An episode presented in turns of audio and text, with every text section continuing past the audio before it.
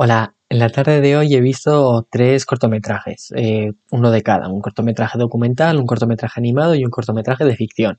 Al igual que hago siempre, pues voy a empezar hablando por el primero en orden alfabético, que es el caso de Colette, que es el cortometraje documental, que tiene una duración aproximada de 24 minutos y está disponible en el canal de YouTube de The Guardian, para aquellos que queráis verlo. Es verdad que eso, al ser un cortometraje de 20 y pico minutos, pues tampoco puedo hablar mucho de qué trata sin hacer spoilers sobre ello, pero bueno, trataré de, bueno, al final, al ser documental, tampoco es verdad que muchos spoilers tampoco se pueden hacer, ¿no? Vale, pues ¿de qué trata? Pues trata de una persona mayor llamada Colette que luchó en la resistencia francesa contra los nazis tras la, bueno, en la Segunda Guerra Mundial, ¿no? Eh, tanto ella como su familia estaban lógicamente en contra de los nazis y estaban en esta resistencia francesa y hablan de cómo su hermano murió en un campo de concentración eh, alemán. Entonces, una vez de este punto, partimos del hecho de que en el documental hay dos personajes principales que son tanto ella, Colette, como Lucy, que es una estudiante de historia. Y ella y, bueno, las dos deciden irse al eh, campo de concentración donde murió su hermano para, bueno, no diría hacer un homenaje, sino, bueno, ya lo veréis en la película, ¿no? Pues un poquito por una frase que dicen que me parece muy importante, que yo creo que ya la he mencionado más veces, ¿no? Pero que es el hecho de aprender del pasado nos hace no repetirlo, ¿no? O sea, un pueblo que no conoce su historia está condenado a repetirla, que es un poco esa necesidad de que al final, por mucho que digamos que los campos de concentración y tal, hay alguna, ahí está, la, está un poquito la controversia de si deberían seguir estando o no, pero es verdad que realmente ver lo que ha ocurrido ahí, aprender de ello, te hace eh, al final esa ese miedo, esa, esa rabia, esa impotencia de lo que ha ocurrido te hace que estés todavía más en contra de ello. Entonces yo creo que realmente sí que es necesario que, bueno, que estos campos sigan existiendo y que al final estas visitas, no voy a decir obligatorias, pero sí que es verdad que son un poquito hasta necesarias. ¿no? El campo de concentración se encuentra en Nordhausen, entonces ellas van desde Francia a Alemania pues a visitarlo ahí y bueno, pues ya que nos cuentan eso, que la resistencia francesa no llegaron a ser creo que el 1% de los franceses los que lucharon contra los nazis. Y es verdad que este cortometraje lo bueno que tiene es que es muy humano. O sea que vemos reacciones muy lógicas, tanto de Lucy como de Colette, en el sentido de que muchas veces al final en un documental o lo que sea podemos llegar a ver que hay veces que por el hecho de que las cámaras te están grabando, te fuerzas a ti mismo a tener unas reacciones que igual si no tuvieras cámaras grabando no las tendrías, ¿no? Y es verdad que aquí sobre todo a Colette se le ve que por mucho que haya cámaras grabando no es algo que le afecte en su personalidad, no es algo que le afecte en, bueno, si tiene que decir algo lo va a decir sin ningún problema, haya cámaras o no, y es verdad que eso al final se agradece, ¿no? Que sea tan humano, ¿no? Que tenga esto. Y luego, pues bueno, es verdad que como ya sabréis, pues todo el holocausto, todos los campos de concentración, hay un montón de datos que son durísimos y es verdad pues que en este cortometraje al final te van arrojando pequeños datos, ¿no? Pues al final relacionados con su hermano que murió en uno de los campos, que es Pierno.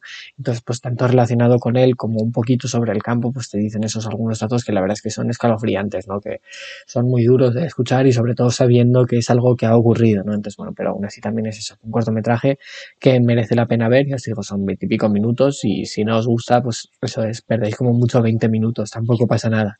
Entonces, bueno, pues si tenéis la oportunidad de verlo, ya os digo, lo tenéis en YouTube para verlo en el canal de The Guardian. Así que ya voy a pasar al siguiente cortometraje según el orden alfabético, que en este caso es Feeling True, que es un cortometraje de ficción.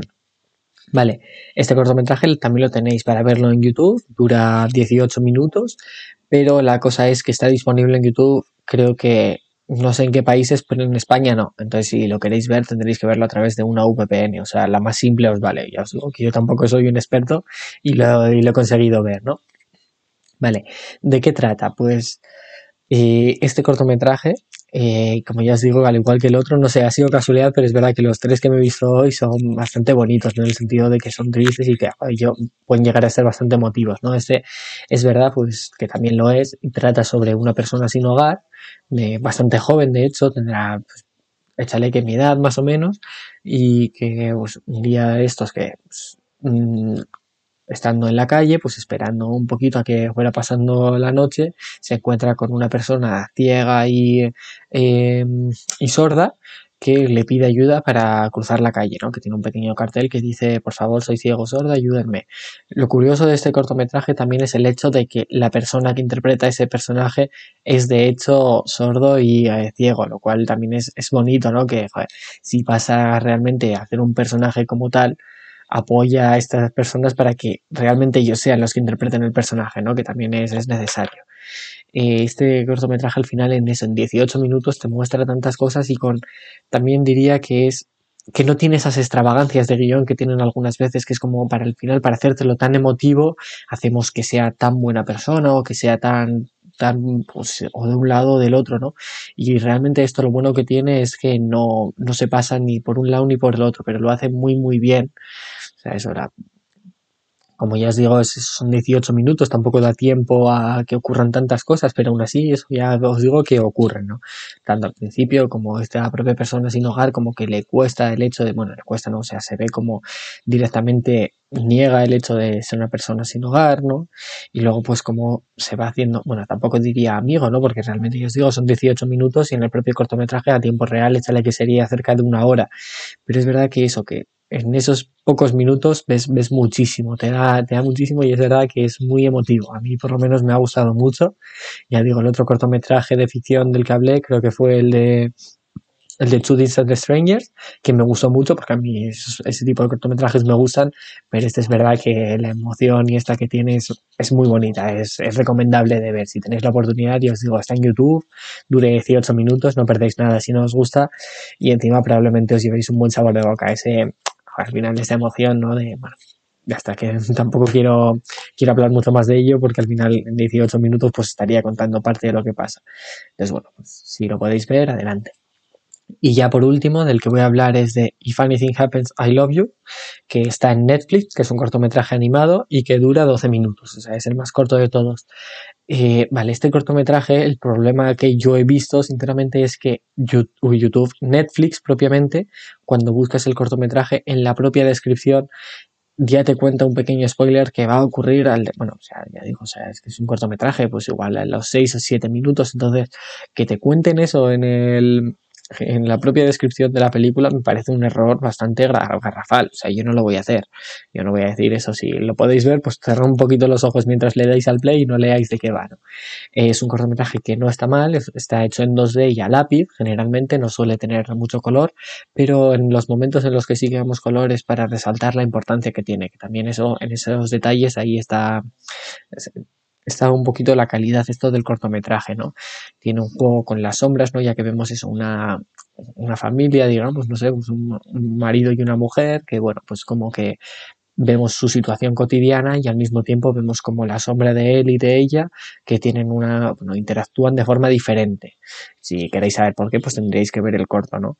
Es verdad que tiene una música también bastante bonita, al igual que el otro cortometraje, que no lo he dicho, que también y sí que también lo importante ya no es solo la música, sino los silencios. Cuando la música corta, cuando la música para, para esos silencios que son muy importantes y que también están muy, muy bien hechos.